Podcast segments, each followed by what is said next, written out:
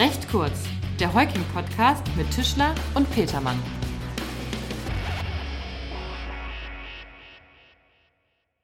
Moin und herzlich willkommen bei Recht kurz, dem Heuking-Podcast mit Markus Georg Tischler vor mir sitzen und meiner Wenigkeit Tim Petermann. Hallo Markus.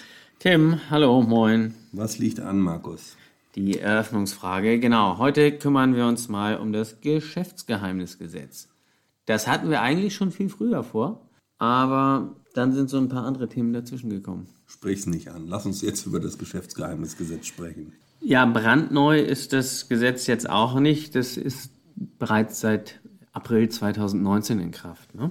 Zum Hintergrund vielleicht, das äh, Geschäftsgeheimnisgesetz setzt die Geschäftsgeheimnisrichtlinie der EU um zur Harmonisierung des Geschäftsgeheimnisschutzes in der EU. Was, Markus, ist denn so die zentrale Neuerung im Gegensatz zur alten Rechtslage?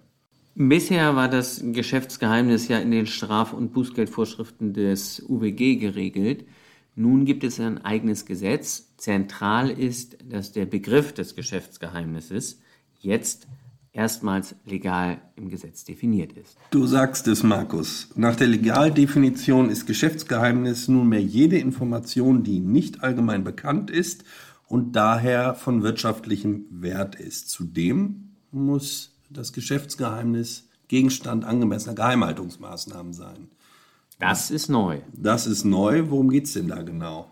Naja, worum geht es dabei? Also bisher war es ausreichend, dass ein erkennbarer subjektiver Geheimhaltungswille des Betriebsinhabers besteht. Das ist jetzt nicht mehr ausreichend. Zusätzlich muss dieser subjektive Geheimhaltungswille durch angemessene Geheimhaltungsmaßnahmen auch nach außen hin dokumentiert sein. Und wenn es an der Dokumentation nach außen hin fehlt, dann kann es gut sein, dass der Geheimnisschutz nach dem Geschäftsgeheimnisgesetz nicht besteht. Okay, und was für Maßnahmen äh, sind zu ergreifen, um, um das zu verhindern? Tim, jetzt kommt die beste Antwort eines Juristen. Es kommt darauf an. Na, super, Markus. Worauf denn genau? Naja, zum Beispiel auf den Wert der Informationen für das Unternehmen, auf die Größe des Unternehmens und wohl auch auf die Kosten und die Üblichkeit der Maßnahme zur Geheimhaltung. Also, Markus, eine Frage des Einzelfalls. So ist es wohl. Wir werden also in den kommenden Jahren die Konkretisierung durch Rechtsprechung oder auch äh, Literaturmeinungen abwarten müssen. Okay, aber das hilft ja jetzt den Zuhörerinnen und Zuhörern nicht weiter, abzuwarten, was dann mal in Zukunft die Rechtsprechung dazu sagen wird. Das stimmt wir, wohl, ja. Wir müssten also irgendwie mal gucken, was wir den ähm, Leuten da draußen an Empfehlungen eigentlich mitgeben könnten. Dazu würde ich mal sagen. Ja, Tim, hast du eine Idee? Habe ich eine Idee und zwar wäre doch mal äh, Ausgangspunkt, dass man die Informationen, die man schützen möchte, identifiziert, äh, lokalisiert und äh, am besten auch kategorisiert in verschiedene ja, Sicherheitsstufen? Ja, Sicherheitsstufen. Dann äh, gehen wir mal näher darauf ein. Die Kategorisierung der geheimen Informationen, die kann man vielleicht nochmal in drei unterschiedliche Schritte einteilen. Da gibt es einmal die sogenannten Kronjuwelen. Also das sind Informationen, ja, Informationen von existenzieller Bedeutung für das Unternehmen. Dann gibt es andere wichtige Informationen, bei denen ein Verlust äh, einen dauerhaften Schaden äh, herbeiführen kann. Und dann gibt es nur in Anführungsstrichen sensible Informationen, also bei denen äh, kurzfristige Nachteile drohen, wenn diese veröffentlicht werden.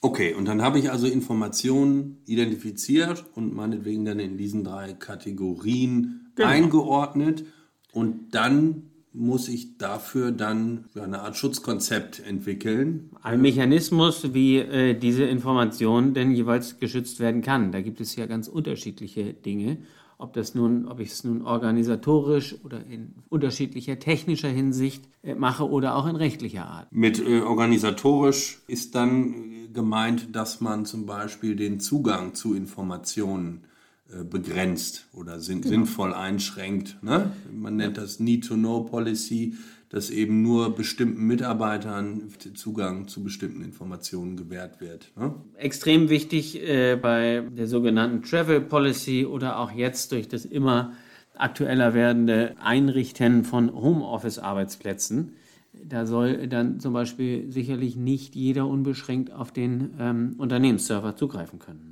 Okay, okay. Ähm, ist das dann schon Bestandteil vielleicht auch von, von technischen Maßnahmen? Was ist das? Sind das äh, Alarmsysteme?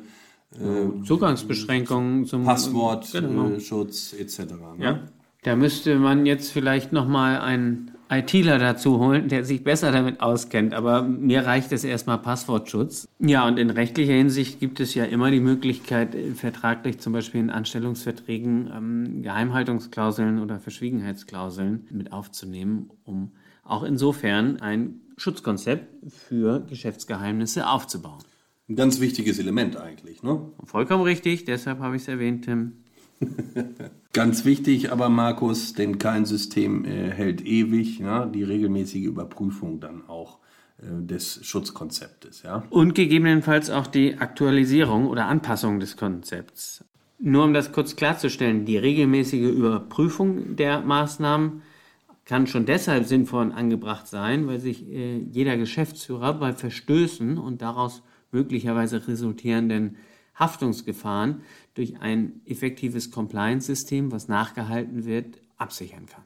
Okay, Markus, jetzt haben wir gehört, wann denn ein Geschäftsgeheimnis vorliegt. So ist es. Jetzt müssten wir uns vielleicht mal der Frage widmen, wie, wann und in welcher Form wird es denn überhaupt geschützt? Beziehungsweise gibt es einen effektiveren Schutz als vorher? Ja, den gibt es bereits dadurch, dass das Gesetz äh, neuerdings konkrete Handlungsverbote statuiert, die also genau beschreiben, was mit einem Geschäftsgeheimnis geschehen darf und was eben nicht. Konkret bedeutet dies, dass ein Geschäftsgeheimnis zum Beispiel nicht unbefugt oder sonst wie treuwidrig erlangt werden darf.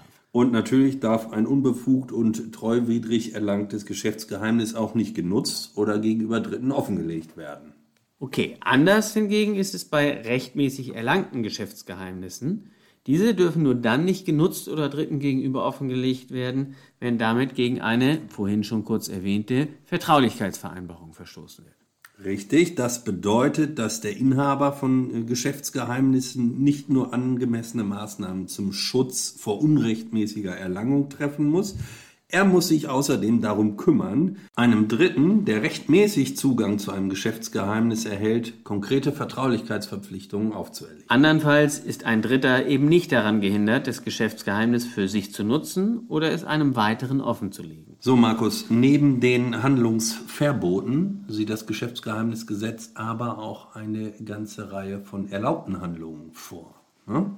Da gibt es einmal das Stichwort Reverse Engineering. Tim, was hat es damit auf sich? Reverse Engineering äh, bedeutet im Ergebnis, dass jemand äh, ein Geschäftsgeheimnis dadurch erlangt, dass er ein sich im Verkehr befindliches Produkt analysiert, es also zurückbaut, auseinanderbaut, wie auch immer, äh, bis er zum, zum Kern kommt und dort eben durch, durch den Rückbau das Geschäftsgeheimnis für sich offenlegt. Nach alter Rechtslage war ein Hersteller grundsätzlich vor diesem sogenannten Reverse Engineering geschützt. Das Geschäftsgeheimnisgesetz dreht dieses Regelausnahmeprinzip jetzt um. Das war aber vorher, glaube ich, auch nur in Deutschland der Fall. Wahrscheinlich ist das so. Das bedeutet im Umkehrschluss, Markus, dass wenn ich mich jetzt vor einem Reverse Engineering schützen möchte, muss ich das ausdrücklich vertraglich vereinbaren. Dies ist im Massengeschäft allerdings nur schwer möglich. Das ist sicherlich richtig. Ja, weil wir so langsam unser Zeitlimit erreicht haben und wir nun auch nicht jeden der 23 Paragraphen, die das neue Gesetz hat, im Einzelnen besprechen können. Zwei Sachen, Tim. Nummer eins, Markus. Es sind im Geschäftsgeheimnisgesetz ausdrücklich auch Verbotsausnahmen für die Erlangung, Nutzung und Offenlegung für Journalisten und sogenannte Whistleblower normiert. Und zweitens, Markus, es gibt Verfahrensvorschriften, damit Geschäftsgeheimnisse auch vor Gericht geschützt bleiben können. Zum Beispiel dadurch, dass sie als geheimhaltungsbedürftig eingestuft werden und daher eine Beschränkung der Teilnehmer in öffentlichen Verhandlungen möglich ist. Ja, ich glaube, dann haben wir es für heute. Sollten wir irgendetwas vergessen haben oder einzelne Normen hier nicht erwähnt haben, können Sie uns wie immer unter recht kurz@heuking.de erreichen. Genau, denn das war's mit recht kurz für heute. Vielen Dank fürs Zuhören. Tschüss. Ciao.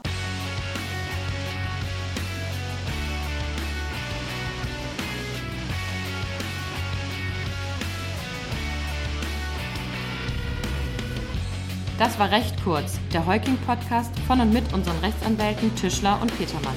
Sie erreichen uns unter heuking.de.